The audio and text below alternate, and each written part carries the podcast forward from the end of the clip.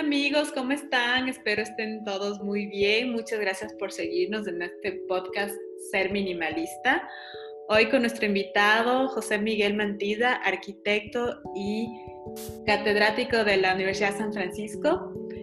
Hola Peque, ¿cómo estás? Hola Sole, ¿cómo te va? Muchas gracias por la invitación. Un saludo a todos. Espero que todos se encuentren muy bien. Muchas gracias, sí, sí. Eh, qué bueno que estés aquí, más bien gracias por aceptar esta invitación. con Peque somos amigos desde hace mucho tiempo y bueno, pues es una, es una, es una persona, es un arquitecto que sabe mucho sobre este tema y también sobre, bueno, sobre los temas de arquitectura en general, pero en esta, en esta ocasión vamos a hablar del minimalismo. Ok. Sí, bueno, antes de, que, empezar con el podcast estábamos comentando un poco lo que te decía Sol, es que, que el, término minimalismo o minimalista no es un término muy desconocido en, los arquitectos de mi generación porque era un asunto que casi que se podría decir que estaba de moda. Yo no sé si, si como te decía, si es que, si es que había una conciencia mm, un poco más profunda o si es que se le vinculaba con otras necesidades y con otros temas, al, menos a nivel local, o, al menos nosotros todavía estudiantes lo veíamos más simplemente como un estilo, ¿no? como algo, como una, una posibilidad estética que además tenía sentido en, en, oposición o como un antídoto frente a, frente a los excesos que habían al mismo tiempo con, con, otras corrientes de arquitectura eh, más bien recargadas, ¿no? más bien muy formalistas, eh, como, y, de arquitectos que en ese momento eran más famosos, o que son todavía más famosos, como, como Frank Gehry o como Zaha Hadid. Eh, no sé si es que, si es que alguien está familiar, si ustedes están familiarizados con la idea del deconstructivismo, que también entre los 80s y los 90s fue muy fuerte y que era más bien una cosa muy exagerada, ¿no? muy, muy formalista, muy... Eh, opuesta a, una idea de minimalismo. Entonces, eh, eh, al mismo tiempo existía este, esto de minimalismo, ya hace 25 años era, era una alternativa ah, bien interesante, ¿no? Entonces creo que para nosotros era, es un término que, que, que, ya lo conocíamos desde hace mucho tiempo. Te decía que también que, que habían, sonaban dos, dos nombres mucho desde esa época, el inglés John Pawson, que lo pueden revisar, que, tenía esta arquitectura, tiene todavía, no, se, no ha cambiado su, su, arquitectura muy, muy neutra, muy clara, muy minimalista, justamente creo que él aceptaría ese término. Y también estaba el arquitecto Alberto Campo Baeza, en cambio en España, en Madrid. Él, él es todavía, me parece, y ha sido ya muchos años, muchas décadas, profesor en la Universidad Politécnica de, de Madrid y eh, se, caracterizaba por eso, ¿no? Por una arquitectura minimalista, una arquitectura muy limpia, que además no es una arquitectura fácil, ¿no? Porque todos los efectos de luz, todos los detalles, es una arquitectura que para que parezca que no hay nada, tiene que producir mucho detalle, mucha elaboración, mucho, mucha resolución en, en los detalles y en la construcción para que para generar esa especie como de fantasía de la desaparición de, las cosas, ¿no? Cómo se abren las puertas, cómo se cierran las puertas, cómo corren las, ventanas, una cantidad de recursos que, que emplean estos dos arquitectos, por decir, dos, por mencionar a dos, Paulson y, Campo Baeza, que son, que son como muy exquisitos en el detalle y en la construcción, ¿no? Así que nosotros les admirábamos a ellos ya hace más de 20 años, ¿no? Ahora, como te decía, tal y como nosotros lo veíamos también era más como una cuestión estética, como un asunto de, antídoto frente a, los excesos de una arquitectura de estrellas eh, más bien, sí, exagerada, ¿no? Muy pomposa, que se daba al mismo tiempo. Eh, eso es lo que te puedo decir con respecto a la idea del minimalismo en la arquitectura. Ahora se puede analizar de muchísimos aspectos, ¿no? Yo estoy, estoy diciendo justamente como desde el punto de vista del término, cómo el término, cómo se ha reconocido el término minimalismo en, el campo de la arquitectura ah, desde hace ya algunas décadas. pero tú comentabas este, también cuando conversábamos, cuando me, invitaste, me, hablaste de Miss Van der Rohe.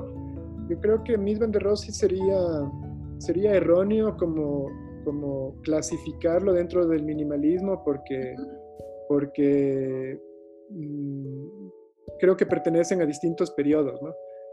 Pero mm, por eso creo que sí se puede enfocar en este concepto desde, desde distintos ámbitos, ¿no?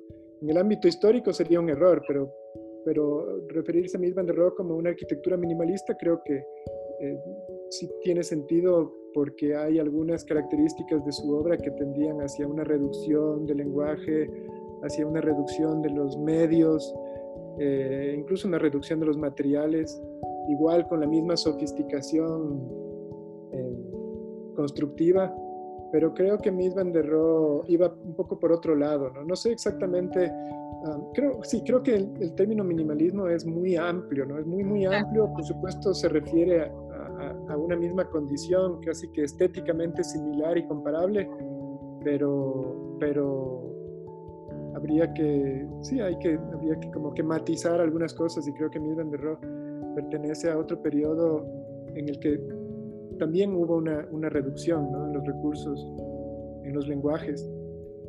Peque, dinos tú cuáles son los parámetros minimalistas en arquitectura. ¿Cuáles son los parámetros más generales para que nuestros seguidores entiendan un poco más sobre esta arquitectura minimalista? Ok. Bueno, habría que, como te digo, justamente matizar un poco. ¿no? el término minimalismo, no sé si es que es un término muy académico dentro de la historiografía de la arquitectura, ¿no?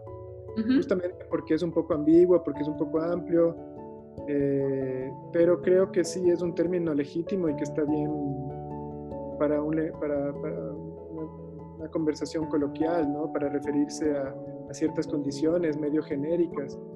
Entonces, eh, yo digo esto porque yo como, no sé, como un poco como profesor y hace 20 años como académico, tengo que, prefiero cuidarme en ese sentido de, de, emplear eh, como una terminología eh, un poco ambigua, ¿no?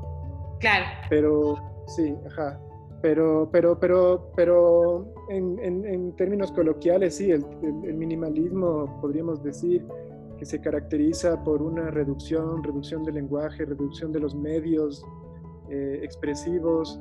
Ah, esto en, la práctica es la tendencia hacia utilizar pocas formas, pocos elementos simultáneamente, composiciones sencillas, uh, una tendencia a la reducción cromática, ¿no? hacia el blanco. Decíamos que la arquitectura de John Pawson o de Alberto Campo Baeza es una arquitectura de blanco sobre blanco sobre blanco sobre blanco, ¿no? muy mágica, muy etérea. Eh, por ese lado comparable a la arquitectura de, de, de, Mies van der Rohe en su, en su, sencillez. Sin embargo, por ejemplo, la arquitectura de Mies van der Rohe no, no tendía, no era una arquitectura tan, eh, no sé, no era una arquitectura tan blanca, por, por, decir algo, ¿no? Era, yo creo que era una arquitectura incluso más sensual. Yo pienso que la arquitectura minimalista, en, en términos generales, es una arquitectura eh, como puritana, ¿no? Como, como, como, eh, como que, que reduce la, la, la, paleta de lo sensorial y de lo sensual, ¿no? Eh, ¿Cuál que haya sido el objetivo? ¿Cómo si ah, apareció esta corriente minimalista en arquitectura? ¿Cuál fue su contraparte con respecto a lo que estaba pasando en ese momento? ¿no? Porque lo que te comentaba antes, es todas estas corrientes artísticas eh, vienen como una radiografía de la sociedad. tal vez algo estaba pasando en ese momento que impulsó a esta arquitectura, a este tipo de arquitectura. Tú comentaste la guerra hace, hace, un momento y creo que esa es una, una, buena explicación, pero creo que todo esto es muy complejo, o sea, creo que a veces ah, hay, hay, una tendencia a, a, pensar en la historia como, como cuestiones de causa y efecto, a, pensar que las cosas se producen ¿no? por relaciones de causa y efecto, y, y eso es cierto que, que, que, que, se pueden encontrar ese tipo de relaciones en la historia, pero creo que al analizar la historia de esa manera tendemos a simplificar también demasiado, ¿no? O podemos, corremos el peligro de simplificar demasiado los, los asuntos culturales, artísticos, eh, estéticos, que son en realidad muy complejos. Entonces, eh, por eso creo que hay como muchas explicaciones, ¿no? Hay, eh, si es que hablamos del arte pobre como una posible influencia en el minimalismo, el arte pobre italiano, que era una corriente justamente que, que, viene de momentos de, de, situaciones uh, post-bélicas, de situaciones de pobreza, de, que, que, son como uh, eh, respuestas a, a, situaciones de crisis morales o, o, físicas o económicas eh, en, ciertas regiones, ¿no? Como, como ocurre con el arte pobre, que, que, que, es interesante. O sea, pienso justamente por eso que uno puede encontrar muchas raíces y que, y que, y que muchas son ciertas, ¿no? No solo unas. La que tú decías, por ejemplo, mencionabas el hecho de que después de la Segunda Guerra Mundial eh, el efecto que tiene la, Segunda Guerra Mundial en la arquitectura en, los países que estuvieron implicados es... es, eh, eh, la austeridad. Fue, inevitable, perdón. La austeridad, o sea, las personas estaban austeras. Sí, sí, sí. Pero, por ejemplo, uno de los arquitectos que yo más aprecio, más admiro, más estudiado, sobre el cual estoy haciendo ahora mi tesis doctoral, que es Le Corbusier, este arquitecto. Ah, sí, claro, es famosísimo. Sí, sí, excelente. Pero él es para nada minimalista, por ejemplo. ¿no? Yo creo que la austeridad en su, en su, eh, en su, en su arquitectura mm, se reflejó de otras formas, ¿no? Em, hay otro término que también se usa en arquitectura, uno que es como popular, que es el del brutalismo. Ahora está regresando mucho ese término y el brutalismo también es otro término que hay que manejarle como con cuidado, ¿no? Pero, pero está bien, está bien porque explica algunas cosas, siempre y cuando eh, aceptemos que es mucho más complejo mm, el propio término brutalismo y que tiene sus explicaciones y que no podríamos alargar en, describir a qué se refería. Pero, pero bueno, es otro término, otro concepto que está como de regreso, ¿no? Y esa fue la respuesta de Le Corbusier a la pobreza, ¿no? Más bien como dejar que el material se exprese por sí solo. Entonces casi que no es minimalismo, o sea, es casi lo contrario del minimalismo porque se produce mucha expresión, ¿no? Es mucho el hormigón, el material en bruto, el hormigón en francés es, el beton brut, y de ahí venía el término brutalismo, ¿no? Del, el, material en bruto. Eh, entonces, más bien era, era una arquitectura igual simplificando y aclarando que es un poco una simplificación esto, pero una arquitectura muy expresionista más bien.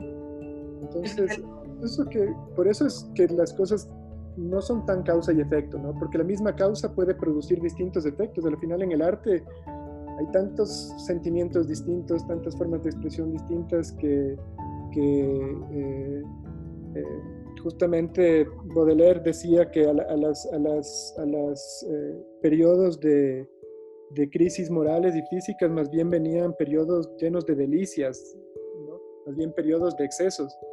Entonces, um, sí, yo pienso que mm, un artista puede responder a un, estímulo externo de crisis eh, al final de ese, de periodo, como nos está ocurriendo ahorita, ¿no es cierto? Creo que estos podcasts que tú estás haciendo y el, referidos a la, a la idea y a la estética minimalista, son interesantes porque nos dan la posibilidad de pensar y ahora qué va a pasar, ¿no? Dentro de la crisis que estamos viviendo a nivel mundial.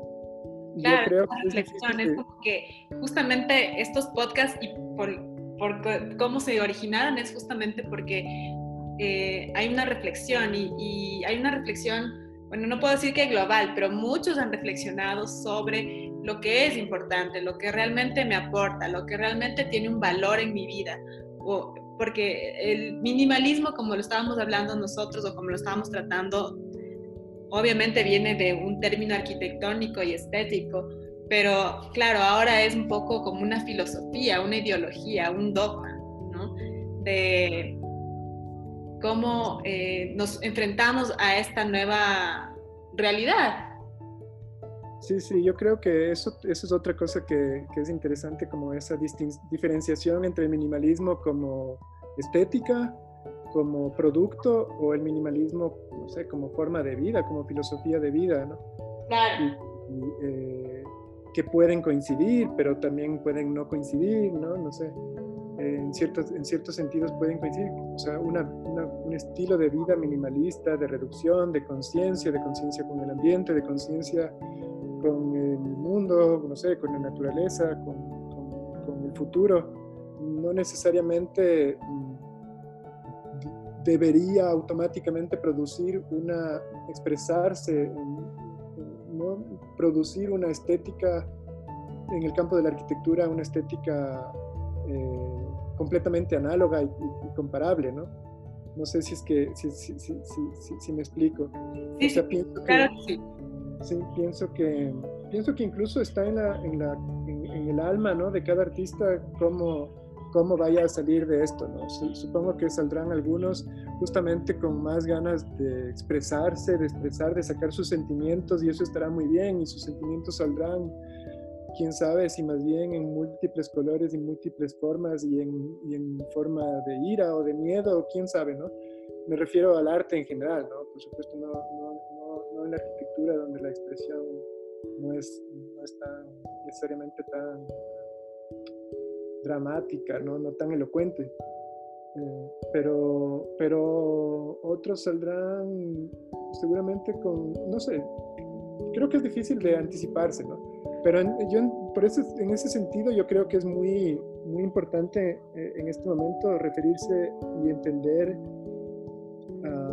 esta idea, lo, importante de lo mínimo de la reducción en, el aspecto, en el aspecto moral, no sé, en el aspecto ético, en el aspecto de la relación con el mundo. Pero yo no sé si es que el arte necesariamente debe reflejar eso, ¿no? Como un arte necesariamente reduccionista, un, un arte necesariamente silencioso, ¿no? tal vez el arte va a ser el escape, ¿no? Y ahora, pensando en esta, en esta conversación, eh, estuve pensando en, tal vez esto va a ser un poco denso, no sé si es que se vale ponerse un poco denso y filosófico, o, no, mejor. No, sí, dime, dime. Ya, estaba pensando en un filósofo que deberíamos, debería volver a, a, a ser popular ahora, que es Schopenhauer. Ya, ¿y qué, cuál, es su filosofía? ¿Qué, ¿Qué, dice él? Ya, porque tal vez ese, por ahí nos puede explicar un poquito esto de, incluso del minimalismo. Él decía, bueno, él tenía esta idea del mundo como voluntad y representación, que es su libro principal, pero no nos vamos a meter tanto en eso porque puede ser desviarnos demasiado del tema, ¿no? Pero él, él decía que hay dos maneras de escapar. Él, él es conocido un poco por ser el, filósofo del pesimismo y por ser un pesimista y hay como full memes de él como el pesimista. Creo que es un poco injusto con él porque no, esa es una manera de verlo, pero es una manera también limitada, creo, de entender la Schopenhauer. Porque más bien creo que es un poco optimista en el fondo. Lo que él decía es que hay tres maneras de escapar al, a, a, los problemas vitales ¿no? de la realidad la una, que, los tres, y él tenía influencia, por supuesto, del idealismo y de, otros filósofos alemanes, como especialmente de Kant, pero también tenía una, una influencia muy importante de las filosofías orientales, eh, hindúes y, chinas, japonesas en general. asiáticas, exacto. Y entonces él veía, bueno, él decía que, que, que que para escapar de, de, los problemas de, eh, emocionales ¿no? de la existencia, eh, habían, una manera era la empatía, ¿no? una manera era olvidarse un poco de uno mismo y, y, proyectarse uno en, en los demás. una palabra que está muy de moda ahora, la empatía. la emoción, el sentimiento de empatía. Eso ya lo decía Schopenhauer hace, muchos, ¿cuántos son? 200 años, creo. Eh, el otro, sí, la compasión o la empatía. Él creo que en realidad usaba el, término que podría ser mejor traducido a compasión. El otro, que es el que nos interesa, nos interesa, es el arte. Él decía que otra forma es el arte y él hablaba de la actitud contemplativa en vez de la apetitiva, ¿no? que la manera de, de, reducir el consumo, los apetitos, ¿no es cierto? Que uno, que existe una, una, eh, una, que la vida está llena de deseos, ¿no? Y que, y que uno simplemente siempre está deseando algo y siempre es infeliz porque siempre está deseando algo y cuando ya lo tiene empieza, nace un nuevo deseo. Ya, muy interesante, ¿ah? Porque justamente es esta, esta, esta sensación, el, el minimalismo, la filosofía minimalista va por el lado de que el consumismo nos impulsa a querer siempre algo o que la felicidad está basado en algo que tú vas a tener o que tienes. Exactamente. Eso, yo creo que por eso la filosofía es chévere en ese sentido cuando, cuando uno va y busca estos, grandes pensadores que ya tenían algunas respuestas hace mucho tiempo que todavía son vigentes. Y por eso Schopenhauer yo creo que es muy actual en esto. Yo creo que si la gente les hicieran leer a los niños y les explicara, bueno, a los adolescentes un poco Schopenhauer, estarían un poco más preparados para, para, para esperar menos de, la, de, lo material, ¿no? Para desear menos, para frustrarse menos ante, lo, ante la, la, lo, material y, la adquisición y el comprar y la frustración de no tener y no tener y no tener. Eh, entonces, bueno, lo que él decía es esto, ¿no es cierto? Que siempre tenemos ese, eh, el deseo se satisface, pero no, llega un nuevo deseo y que vivimos y que eso no es la felicidad, que parece que la felicidad es la satisfacción del deseo, pero entonces vives con, con momentos muy cortos de felicidad y vives atado a, la satisfacción de, esos deseos a través de muchas, de muchas formas. Y una de esas formas es llenarse de cosas realmente, ¿no? Eso creo que tiene relación con el, con el tema que estamos... Claro, justamente hablábamos con una amiga mía con un podcast anterior sobre llenar estos espacios eh, infinitos, es, una cuestión del ser, es una cuestión de cómo te sientes eh, interiormente, o sea, cómo estás sintiéndote eh, de alguna forma en, tu psiquis, cómo es tu mente, cómo son tus ansiedades con respecto a llenar esos espacios infinitos con cosas finitas. Y, claro, ahí viene esta, esta ansiedad por tener y tener más cosas. Y, y justamente hablábamos de que las personas que tienen este tienen esta necesidad de tener cada vez más, más y más cosas, son las personas que son menos seguras de sí mismas o que hay alguna falta en, en, su ser, alguna falta de, de, de, de, ¿qué te digo? No, no digo de una falta emocional, algo que, un vacío es un vacío.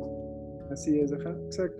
Eso es lo que decía Schopenhauer. Entonces decía que no está en el, en el, en el en, esa búsqueda de satisfacer momentáneamente las, los deseos, la, felicidad. Y, y, él hablaba, entonces la una que te decía es este de desprenderse de este juego de la voluntad, del juego del deseo a través de la compasión. Y yo, esa lamentablemente yo no, no, no, sé si la he sentido tanto, yo creo que hay personas que, que sienten de distintas formas, pero porque tengo una prima que, que hace que hace, que está en el África, ¿no? Años trabajando para, para, para ayudando, ¿no? Y, y, yo pienso, y ella el otro día en una entrevista que le escuché decía que ella, ella no, está que ella no hace eso como un sacrificio, sino que ella realmente es, eso le hace, le llena el espíritu y le, le llena de felicidad, ¿no? Yo, ahí comprendí este, este, esta idea de, de, la empatía, ¿no? Que, o de la compasión, como, como hay personas, que chévere, ¿no? Que hay personas que realmente tienen la, la, compasión, les produce tanta felicidad. Yo, o sea, yo creo que todos tenemos un, unos grados de compasión, por supuesto, ¿no? Yo no estoy diciendo que, a mí, por supuesto, cuando puedo, uh, cuando proyecto esa compasión sobre, sobre, sobre algo, que, algo fuera de mi ego, eh, me olvido de cualquier otra cosa y me llena y soy feliz. Pero hay gente que, que, que, que hace de eso su forma de vida, ¿no? yo este, me he ido haciendo consciente de que yo no entro tanto dentro de esa categoría de Schopenhauer y bueno, así está, cada quien es un poco distinto. Yo creo que entro más en la categoría del arte, de proyectarme fuera de mi ego y proyectarme fuera de los deseos y de las apetencias a través del arte. Y eso es una de las cosas que, que esa es la segunda la segunda, el segundo concepto que decía Schopenhauer, ¿no? El de la compasión. pero es muy difícil, o sea, es muy difícil despegarte de las cosas y comprender que este objeto objeto o, tal cosa en realidad no me va a dar una felicidad, sino que es algo, algo momentáneo, es algo que es pasajero y que, eh, y, que lo puedes, eh, incluso lo puedes, puedes hacer un ejercicio. Tan simple como comerte algo que te gusta, pero claro, te comes algo que te gusta y después ya, ya pasó, o sea, y además es, es rápido, es, es instantáneo, ¿no? Sí, sí, sí. Lo que decía Schopenhauer es que es distinto, o sea, es cierto que satisfaces tu deseo y te da felicidad cuando compras, no sé, una cosa que, que, que, anhelabas comprar, ¿no es cierto? Pero esa satisfacción es distinta a la, a la, satisfacción de la actitud contemplativa. Entonces él, él, diferenciaba la actitud contemplativa que está en el mundo del arte de la, de la apetitiva. Y aquí es súper importante el concepto de belleza, que creo que se ha perdido mucho, ¿no? La felicidad que te, va, que te da la contemplación de lo bello, lo bello en sí. La, Kant hablaba de la satisfacción desinteresada propia del, del juicio del gusto. Eh, la, felicidad de, desinteresada de esa satisfacción desinteresada de la belleza en sí, de ver algo bello, que creo que es algo que se ha perdido eh, cuando se ha desvirtuado también el sentido y el concepto de arte. ¿no? Pero ese es un, un, tema interesante al que quiero volver cuando te, te, digo de una vez el tercer, el tercer elemento de, Vamos a tener que hacer otro podcast. Se acaba el tiempo. Pero te, digo rapidito. No, no, no, no, no, pero, pero digo, no, en serio te digo, debemos hacer otro post, justamente otro podcast sobre este tema. Chévere, chévere, Soli te, completo este, verás, porque creo que son interesantes y los tres tienen que ver con el, o dos, dos de estos, especialmente los que pueden expresarse plásticamente y pueden expresarse en el mundo de la arquitectura. Bueno, los tres en realidad pueden expresarse en el mundo y deben expresarse en el mundo de la arquitectura. Creo que la arquitectura sí se mueve por el lado de la compasión y es una, una parte muy interesante, ¿no es cierto? Una que ha, ha tenido mucha vigencia ahora en el hecho de volcar la estética, las herramientas del arquitecto hacia la ayuda. Está muy bien. La otra en el campo del arte, de, crear cosas bellas. Y la última, eh, de, según Schopenhauer, era el ascetismo. el calmar el, incendio de las pasiones eh, del ego a través de, del ascetismo. Y él, como estaba formado, tenía interés por las filosofías asiáticas, orientales, Ah, hablaba de esto de alcanzar el, nirvana. Entonces, entre estas dos yo creo que es interesante la, valoración y la discusión sobre estas dos últimas, sobre el minimalismo, porque está el asunto estético de lo bello y el asunto ascético del el desprendimiento, el alejamiento, no sé, por decirlo en los propios términos de Schopenhauer o de las filosofías orientales, de alcanzar el nirvana, ¿no? Como ya simplemente alejarte del mundo de las pasiones y alcanzar un estado ideal de contemplación y de felicidad. Eh, a ver, entonces por, por, eso, por eso me parecía interesante traer a, a Schopenhauer a la discusión sobre el minimalismo, porque yo creo que el minimalismo va por el lado de, este lado como un poco oriental, ascético, ¿no? Es un poco el alcanzar la felicidad a través de, del desprendimiento, ¿no? ¿Ya? El desprendimiento de, lo físico, del, un poco del desprendimiento del mundo, ¿no? Del desprendimiento de las, incluso de las emociones. Pero lo que yo quería eh, quería casi, no sé, como, como debatir, tal vez puede ser, como, como cuestionar, es una cosa que, que, que, que, dice Baudelaire, al que mencioné también al comienzo, que él decía en materia de arte, eh, reconozco que no odio la exageración. La moderación no me ha parecido jamás el signo de una naturaleza artística vigorosa. O sea, en esos términos, Baudelaire justo este personaje romántico, yo te decía que estoy ahora como súper interesado en, las expresiones, en la, manera en la que el, el, romanticismo tardío alemán afectó al arte, ¿no? Con, que tuvo incidencia en el cubismo, bueno, en todas las expresiones, casi el arte moderno es el resultado de, todas las pasiones románticas de finales del siglo XIX. Pero entonces, y Baudelaire es, es parte de ese, de ese, de ese momento en, la cultura.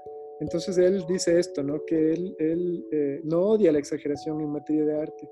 Y me parece que eso es, eso es interesante. O sea, creo que el, minimalismo en sí uh, debería ir acompañado también de, una sensualidad, ¿no? de, una, de una riqueza de, de llenarse el espíritu. O sea, no sé, si es que pensamos musicalmente, por decir algo, no sé si Philip Glass, que tiene esta música como tan minimalista, ¿no? O, o, o no sé qué otra expresión, no sé si Enya, o no sé, no sé, no sé, uh -huh. seguro que habría, hay, hay, hay, un mejor ejemplo para referirse al minimalismo en la música, pero por supuesto que hay música como, no sé, muy minimalista, una música ascética, pero yo no sé si es que eso nos... Uh, si es que eso nos lleva a olvidarnos de la música del romanticismo de Beethoven, ¿no? La séptima sinfonía, o no sé, que en cambio es monumental y brutal y, y, y apoteósica, ¿no? Eh, entonces yo creo que el arte necesita de una sensualidad eh, también. No sé si, no, no sé si debía decir esto, pero eh, no, sí, está bien, está bien. Es un buen punto sobre el minimalismo y sobre cómo eh, debe ser apreciado también. Ajá. Te aclaro esto por lo que decíamos hace un rato, de que el minimalismo puede ser una expresión estética, una, un estilo eh, estético, un estilo cultural, artístico, una forma de expresión que se caracteriza por una reducción, por un ascetismo, o puede ser un estilo de vida. Y yo creo que debe ser necesariamente reconocido, recogido, admirado, apreciado, abrazado por todos como un estilo de vida, de reducir realmente qué es lo que necesitamos.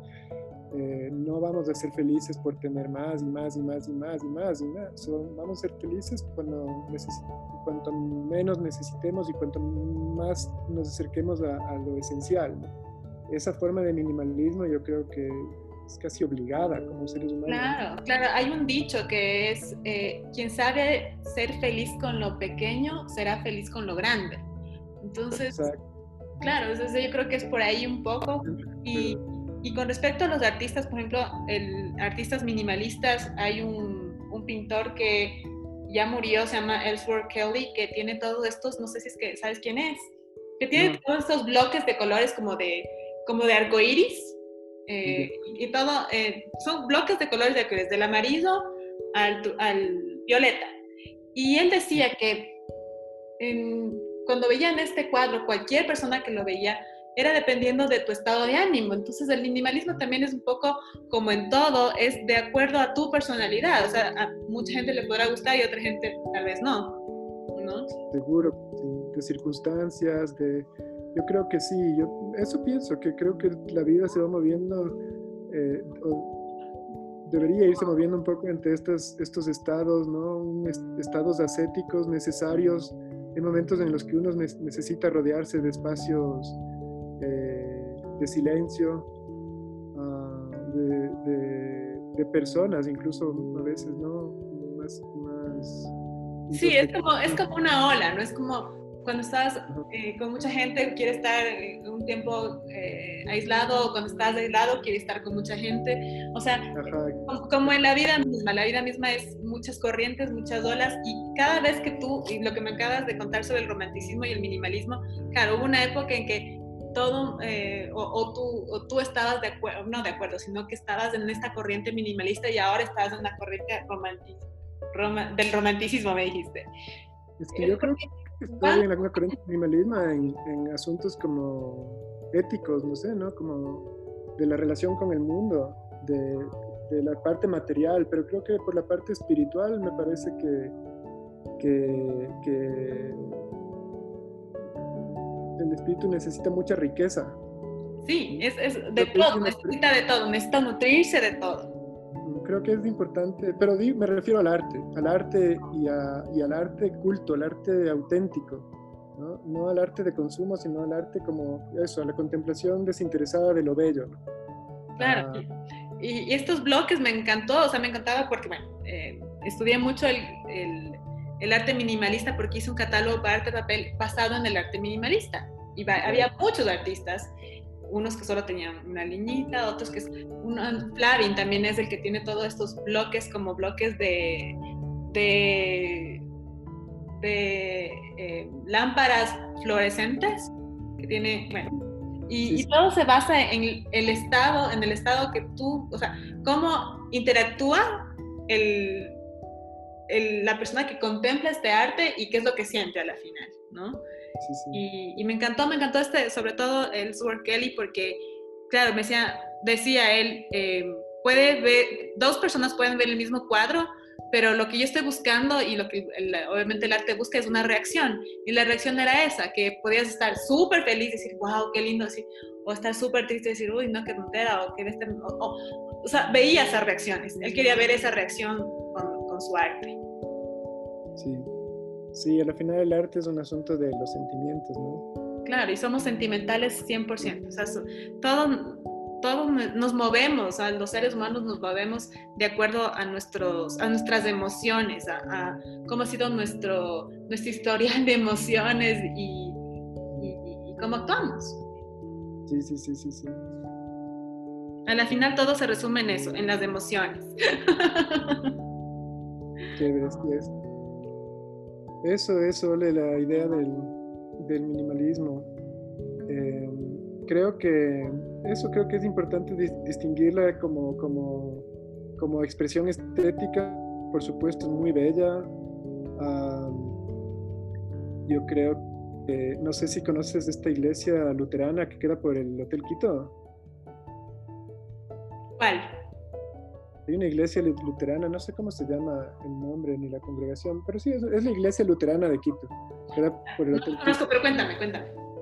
Es una iglesia, el arquitecto Carl, ah, qué pena que no recuerdo el nombre. Bueno, no, no es difícil de averiguar su nombre, pero eh, es una iglesia luterana y me acuerdo cuando entré a esa, esa, iglesia me quedé maravillado porque es minimalista, ¿no? Claro. Y es porque las iglesias protestantes son así, ¿no? Son como espirituales, justamente.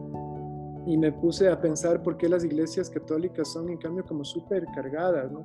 Eso también es interesante porque, porque son esos dos, esas dos como actitudes, incluso como artísticas, ¿no? La una más ascética y la otra más eh, de las emociones, más sensual. Ah, ahí entendí que también que, que, la posición de la, de la del, arte dentro del catolicismo siempre ha sido como muy sensual, ¿no? para nada minimalista, ¿no? sino más bien muy eh, de íconos y de, y, de, emociones y de sentimientos, o sea, el barroco, ¿no? Creo que incluso en nuestra, en nuestra, en nuestra historia está todo ese barroco y toda esa, esa, esa cosa. Entonces yo creo que es un tema súper interesante el que tú estás tratando porque creo que es un dilema importante, trascendente en este momento, en nuestra época, de, de, este juego, esta dialéctica, que no creo que tiene que resolver, sino es justamente lo, lo, interesante está en ese conflicto, ¿no? El conflicto entre la necesidad de reducir, en la necesidad de, reducir los deseos, las, pasiones, los, el consumo, el llenarse de cosas, el, el, llenarle al mundo de cosas innecesarias también, y al mismo tiempo nuestra propia tradición, eh, por un lado latina, por otro lado católica, en el sentido del barroco y de, y de la sensualidad, de las manifestaciones y las expresiones del arte acá, ¿no? Porque yo creo que es mucho más fácil hablar del minimalismo y eh, enfocarse y reconocer el minimalismo, no sé, en el Japón con toda su tradición zen, con el arte zen, o en países nórdicos donde la cultura y la religión, como decíamos un momento, incluso las doctrinas eh, protestantes, calvinistas o luteranas, ah, promulgan incluso desde, desde la espiritualidad esta, ese, este ascetismo, ¿no? En nuestra cultura eh, católica, mm, eh, latina, eh, ¿Cómo entra esto de la reducción? Es, es, una pregunta interesante, ¿no? ¿Cómo, ¿Cómo lo apreciamos? ¿Cómo lo admiramos? ¿Cómo, cómo, es, cómo está esto dentro nuestro, no? a mí me parece un tema fascinante. ¿Cómo cambiamos? ¿Cómo, cómo cambiamos? ¿Cómo...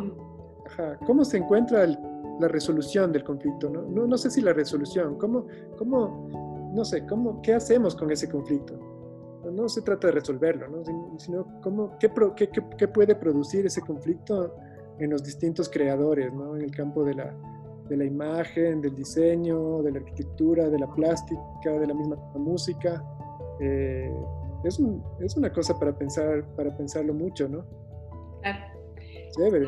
Es, es además em, eh, la filosofía minimalista desde el punto de vista arquitectónico o también desde como un estilo de vida también se va mucho por el orden. O sea, es, es un orden em, que amplía el espacio para la creatividad, porque cuando tú tienes espacios ordenados o espacios limpios, limpios o espacios en que no necesitas tener tanto tiempo para arreglarlo, pues tienes tiempo para otras cosas, para dedicarte a otro tipo de, de, actividades eh, que son tal vez más enriquecedoras que estar pendiente de limpiar absolutamente todos los, los, los artes coloniales. No, totalmente. Hay momentos, hay situaciones, hay ambientes y, sí, momentos de la vida que requieren ese ascetismo total, ¿no?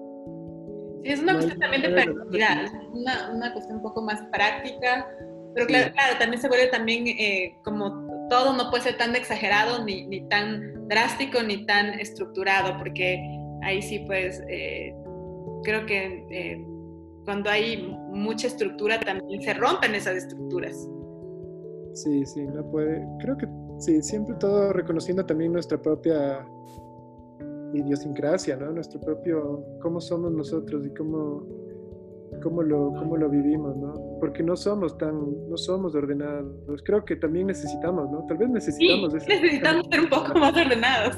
Para ordenarnos, ordenar nuestras vidas, ¿no? Sí, sí, sí. La economía para mí, bueno, ahora es importantísima, yo creo que para todos, pero claro, cuando tú eres una persona ordenada, cuando, yo no era ordenada, recién soy ordenada, mi esposo me ha hecho ordenada porque eres mucho más ordenado que yo, pero, pero claro, eh, una economía ordenada en la que tú sabes cuánto gastas, cómo gastas, eh, lo que necesitas gastar y no debarte por esta, como habíamos hablado, por estas, eh, estos eh, apetitos de tener cosas, ¿no? Este, te, vas frenando, o sea, es una economía mucho más eh, ordenada, más austera, más, claro, por ahí, por ahí va la... Necesitamos austeridad. Claro. Estoy de acuerdo, este, este país necesita austeridad y todos, las, familias, los individuos necesitamos un baño de, austeridad en, la vida. Totalmente de acuerdo. Mi, mi, mi, dilema, ¿no es cierto? El que, el que terminé introduciendo como que en este, en este podcast, en esta charla, era este de, de dentro de esa necesidad de la austeridad, cómo el arte puede ser, cobrar un, un nuevo significado siendo muy elocuente en cambio, ¿no? Cómo, cómo puede haber esa elocuencia o cómo puede, ser, cómo puede ser combinado. Yo no sé, yo creo que si tú ahora estás interesado en esto del minimalismo, cómo, cómo estarás manejando el color y cómo la importancia que tiene también en, el momento en la, de la reducción de los, de los medios, de los medios de comunicativos, los medios expresivos en, el, en, la propia arte, el valor que toma un, un, pequeño detalle, ¿no? un pequeño, una flor, un espacio completamente... Eh, Impoluto sí, impoluto, limpio, no sé qué, el rato que llega la flor, cómo, cómo, cómo vuelves a apreciar lo, bello, ¿no?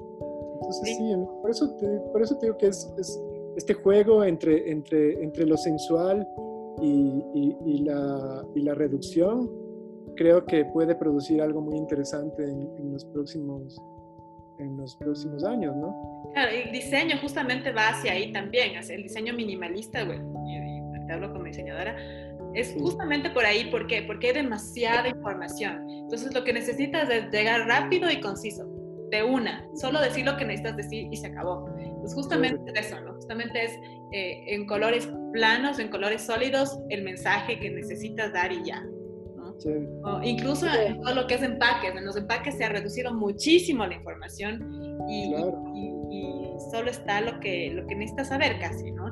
Eh, y lo hace desde, no sé, pues bueno, desde grandes marcas como Nestlé, como Nutella, como Todos están reduciendo, están reduciendo sus iconos, reduciendo sus, sus diseños a, muy, unas cuestiones muy simples, ¿no? que creo que todos en su contexto, o sea, cuando tú vas al supermercado ya no quieres más información, que todo está en lo que te alivias del rato que ves algo sencillo, ¿no? Sí, y es más, no sé por qué tiene esta sensación de que eh, los empaques o los diseños que son así minimalistas tienen una, un cierto grado de aceptación y de confiabilidad. Justamente porque son toda la información, Seguro, te, te alivia, ¿no? Contrarresta. Contrarresta, exacto. Antes creo que teníamos más tiempo, entonces podíamos eh, ir al súper y decir, ah, qué chévere está, qué chévere. exacto. En cambio ahora es una cuestión de, tiempo. Yo creo que justamente el minimalismo eh, tiene tantos adeptos o se está desarrollando en estos momentos porque el tiempo es el que impulsa a esta nueva corriente. Sí, yo pienso que por el lado de la comunicación eh, es una necesidad, ¿no? hay, un, librito que te recomiendo, no sé si se puede conseguir. Un libro que se llama Silencios Elocuentes. Me encanta. Un libro de un arquitecto que falleció hace poco, justo falleció con COVID en España. Sí, Carlos Martí. Él tenía, ah, este libro hace mucho tiempo ya, pero es un libro que se llama Silencios Elocuentes. Es muy bonito, varios ensayos sobre el silencio en el arte y el título es lindo, ¿no? Porque son, es acerca del silencio, pero lo elocuente que puede ser el silencio en, las circunstancias en las que se produce, ¿no? Y me encanta, lo estoy viendo ahorita y me encanta el diseño. es justamente un bloque celeste o azul con una, con una figura geométrica blanca al final y, un cuarto, ¿no? Me, me, encanta, o sea, me parece chéverísimo. O sea, el minimalismo da para, para estudiarlo. Bueno, yo veo que tú eres una persona muy culta, sabes de mucho. Gracias, Oli. Bueno, me gusta, me gusta seguir aprendiendo. Claro, es parte, parte de tu profesión y, bueno, pues como catedrático, obviamente tienes que seguir aprendiendo y, y, además eres muy bueno para explicar las cosas, con razón que eres un profe. Gracias, Oli. Sí, sí. es un chévere tema, pues me encanta, me encanta hablar de arte en general, ¿no? De la creatividad, la creación, las ideas relacionadas con el arte, el mundo del arte es lo, mío. Así que qué, alegría poder compartir contigo estas, que también es tu mundo, ¿no? Entonces poder compartir entre, entre creadores de estos temas que nos tienen que interesar, por supuesto, todos. Claro, yo también me pregunto, por ejemplo, en estos momentos, o sea, justamente hablamos de cómo el arte es, eh, es parte de la, de la vida de los seres humanos, pero cuando estás justamente en este proceso en el que estamos en este momento de, de pandemia, de es una, una, emergencia sanitaria mundial, bueno, ¿y quién piensa en el arte? ¿Y qué van a hacer los artistas para vender su arte? Eso también es, importante, ¿no? ¿Cómo, cómo claro. claro, se ha cuestionado el arte como algo innecesario, ¿no? Como algo superfluo. Y es absurdo, porque es olvidarte de la parte de los sentimientos. O sea, si es que, no sé, si es que hay tanta demanda de, de otras maneras de tratar los sentimientos, unas, sí, unas necesarias, como, no sé, el propio psicólogo, a veces, por supuesto, inevitable, no sé. Pero a veces también se tratan los sentimientos, las emociones, evadiéndolas de distintas formas, ¿no? Con, envenenándose ¿no? el cuerpo con, todo tipo de sustancias para, no sé, para tratar, para tratar los sentimientos, desde recetas médicas o lo que sea. Y realmente el arte es, eh, una manera de, de, como de meditación, ¿no?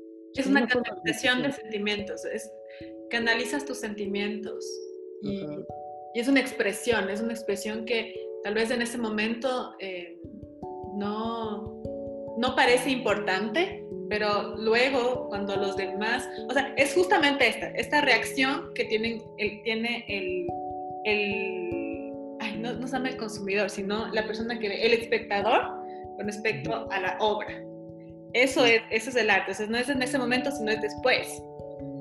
Sí, es todo el efecto de la, de la contemplación desinteresada de lo bello. que realmente yo creo que todo el mundo y, se va perdiendo. Yo no sé si a ti te ha pasado, pero cuando yo era pequeño y escuchaba, las no, sé, no sé, cuando eres todavía adolescente y escuchas música, escuchas algunos temas por primera vez y los escuchas diez veces seguidas, ese sentimiento es, es como una meditación, o sea, es un sentimiento de alegría, de una cosa. Y a mí me ha pasado que se me ha ido perdiendo, o sea, yo me acuerdo de joven tratar de ser consciente de ese sentimiento para no olvidarlo. Y ahora cada vez es más difícil alcanzarlo, ¿no? Y es el sentimiento de lo bello, un sentimiento de felicidad y todo. Entonces ahora hacemos yoga, hacemos, eh, vamos al gimnasio, buscamos varias formas como a veces de evasión mismo, ¿no? Positivas, o sea, ¿no? por supuesto ir al gimnasio, que bueno, cultivar el cuerpo y todo, y de, de paso creo que es una, como una forma de meditación, ¿no? Una forma de, de olvidarse de los problemas haciendo una actividad bastante mecánica y física. Es, es interesante la parte casi que psicológica del ejercicio físico, pero también lo es en la meditación, en el yoga, pero el arte en Occidente siempre jugó ese, ese rol, ¿no?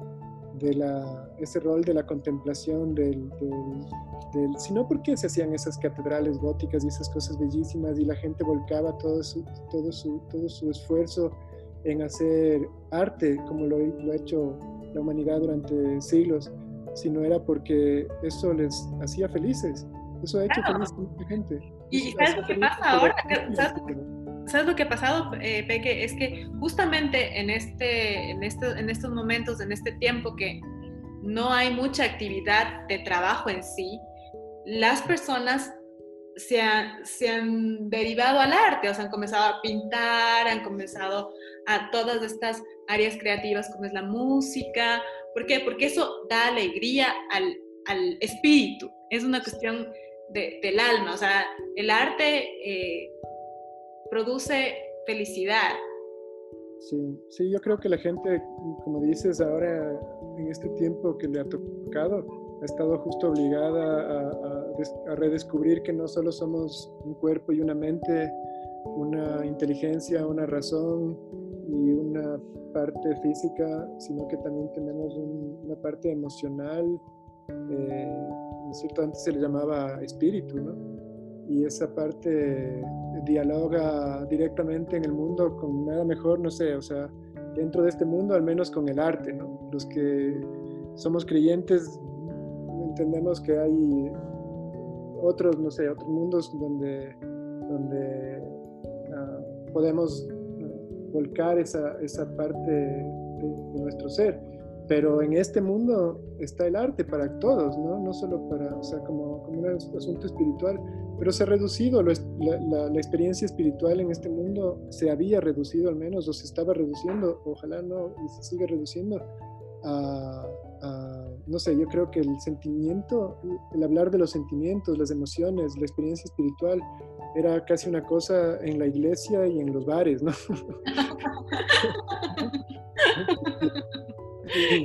Literal.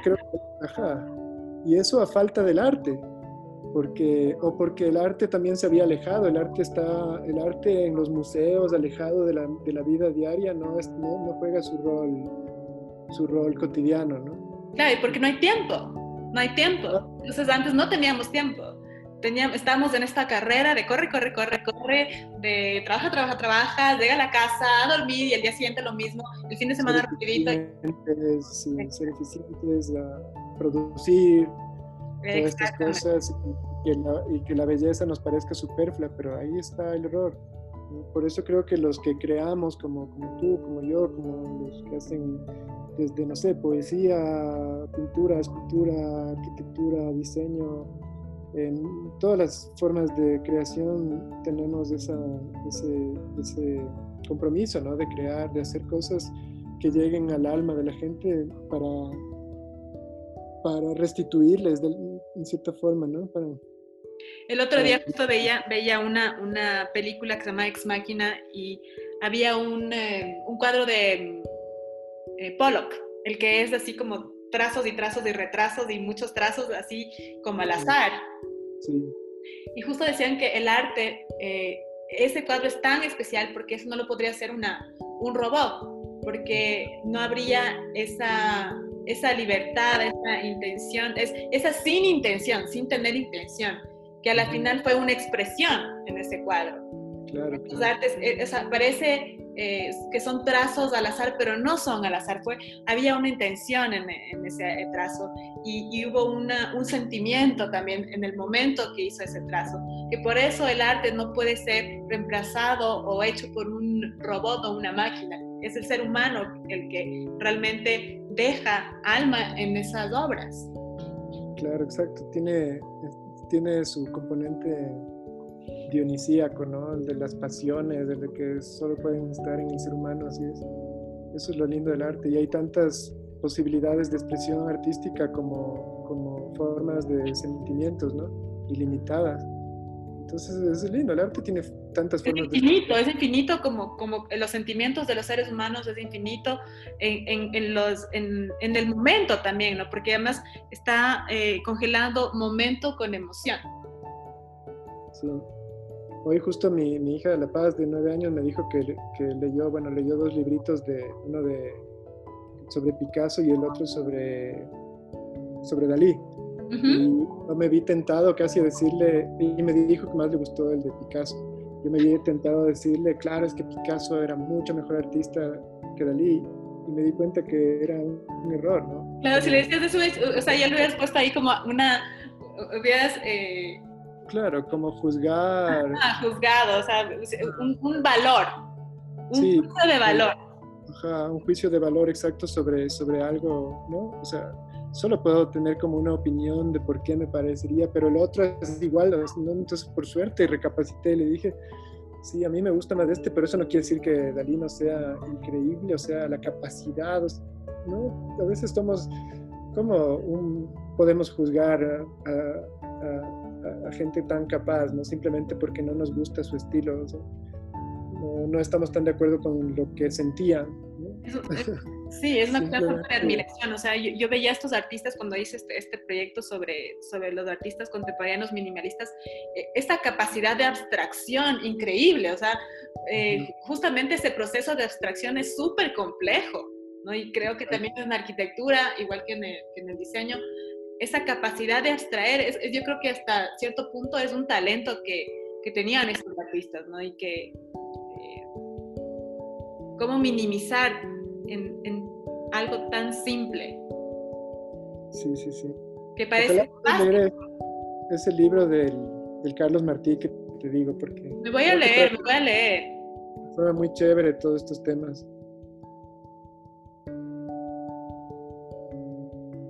Sí, ¿aló? ¿Aló? Ah, Eso solo. Ay, ok. Pues si no consiguen avisas, porque yo tengo, eh, no es muy grande, capaz le puedo escanear o algo te, lo paso. Ya, chéverísimo. Si no, me, lo voy a conseguir. Me lo, voy a ver si hay en PDF. Yo Ojalá creo que en PDF. Sí he conseguido libros de él, aunque tengo todos, pero alguna vez que cuando he querido así compartir con alguien, sí los he encontrado en PDF. Si lo encuentras en PDF, mándamelo. Chévere me, encanta, o sea, bueno, a mí sí me, encanta el minimalismo, me encanta por esa simplicidad y por esa capacidad de abstracción que tienen todos estos artistas. Y muchas gracias, eh, Peque, por acompañarme en este podcast. Queda pendiente hablar sobre ese conflicto que existe ahora entre el minimalismo, o sea, cómo, cómo, cómo se podría adaptar el, minimalismo a nuestra, a nuestra idiosincrasia, a, lo que somos, ¿no? Chévere, me parece un tema interesante, ajá. Sí, y sobre todo por, por esta cuestión del orden. Esto, esta, no somos ordenados, somos... Eh, pero qué difícil, ¿no? O sea, parece fácil, pero no, no, no, no es fácil. O sea, es una cuestión mental, es una cuestión de, de, de, todos los días, decir, bueno, ahora me voy a ordenar en esto, me voy a ordenar en esto. Y también el desapego, el decir, eh, normalmente nosotros guardamos las cosas porque decimos, no, es que mañana voy a usar, es que tal vez el día de mañana o en en dos meses o en un año voy a usar tal cosa. ¿no? Sí, eso de acumular, ¿no? Sí, sí, sí, de acumular y, y justo también eh, el no acumular o vender las cosas o, llevar a, un mercado de pulgas también te ayuda económicamente. Claro, claro. Sí, es horrible acumular las cosas que no estés usando y que otras personas pueden necesitar, ¿no? Sí, hay una, una no es una marca, sino hay una plataforma que se llama El Círculo. ¿Has oído del Círculo? No, no. Es sobre, seguro que que Marisol se, ha oído, porque es justamente sobre la ropa. Es sobre esta ropa que no usas y que está en buen estado y que la vendes a, este, a esta plataforma se llama El Círculo, U y yo, y ellos mm. te compran y, además de que te, te estás deshaciendo de, de, ropa que no usas, tienes dinero ahí también, economía, ¿no? Excelente, claro. Y no desperdicia, y la gente se pone, las chicas sobre todo. Bueno, nosotros ya estamos un poco más grandecitas, pero las chicas, cualquier cosa que se pongan con un jean, con una camiseta, les queda hermoso. Claro, claro. A tus guaguas. Las cosas tienen que pasar. Sí, hemos ido a un par de, de ferias, sí que hay también de, no me acuerdo cómo se llama, pero aquí en Cumbaya fuimos hace poco con la Tori que quería vender su, su ropita y sacar unos dólares. Bueno, eso es parte de la ¿qué te iba a decir? Otra cosa. Una última cosa te quería decir. Sí, acuérdate, acuérdate. que ha sido muy interesante este podcast, un poquito, un poquito más largo, pero, pero muy interesante, Peque, porque eh, tienes mucho que decirnos, ¿no? O sea, hay mucho que explorar todavía ahí sobre muchos temas, o sea, sobre el Les vamos a aburrir a tus, tus oyentes, pero... No, no, para nada, para nada, para nada. Más bien yo creo que les va a parecer muy interesante porque es algo mucho más profundo que simplemente una conversación casual. Chévere, estuvo muy bonito, pero muy, muy chévere escucharte más y que estés ah, explorando esta, esta estética necesaria ahora. Ah, ya me acordé qué es lo que te iba a decir. A ver, dale, dale. Tu filósofo entonces es Diógenes, tienes que chequearle, ¿sí lo ubicas? Diógenes. Diógenes. Buscarás la filosofía de Diógenes. A ver, ahorita mismo. y podemos hablar de eso el próximo. Perfecto, ya. Em, hagamos un nuevo podcast sobre Diógenes y sobre cómo aplicar el minimalismo a nuestra realidad ecuatoriana. ¿Qué te parece? Ese es el tema entonces. Ya, ya pues, Peque, muchas gracias por todo. Saludos a tu familia que la quiero muchísimo, eh, a Maisol y bueno, pues a tus tíos que también siempre están en, mi corazón con mucho cariño. Muchas gracias, Sol. a todo. ¿no? Bueno, pues un abrazo y gracias. Gracias por la invitación. Chao, chao. Chao, chao.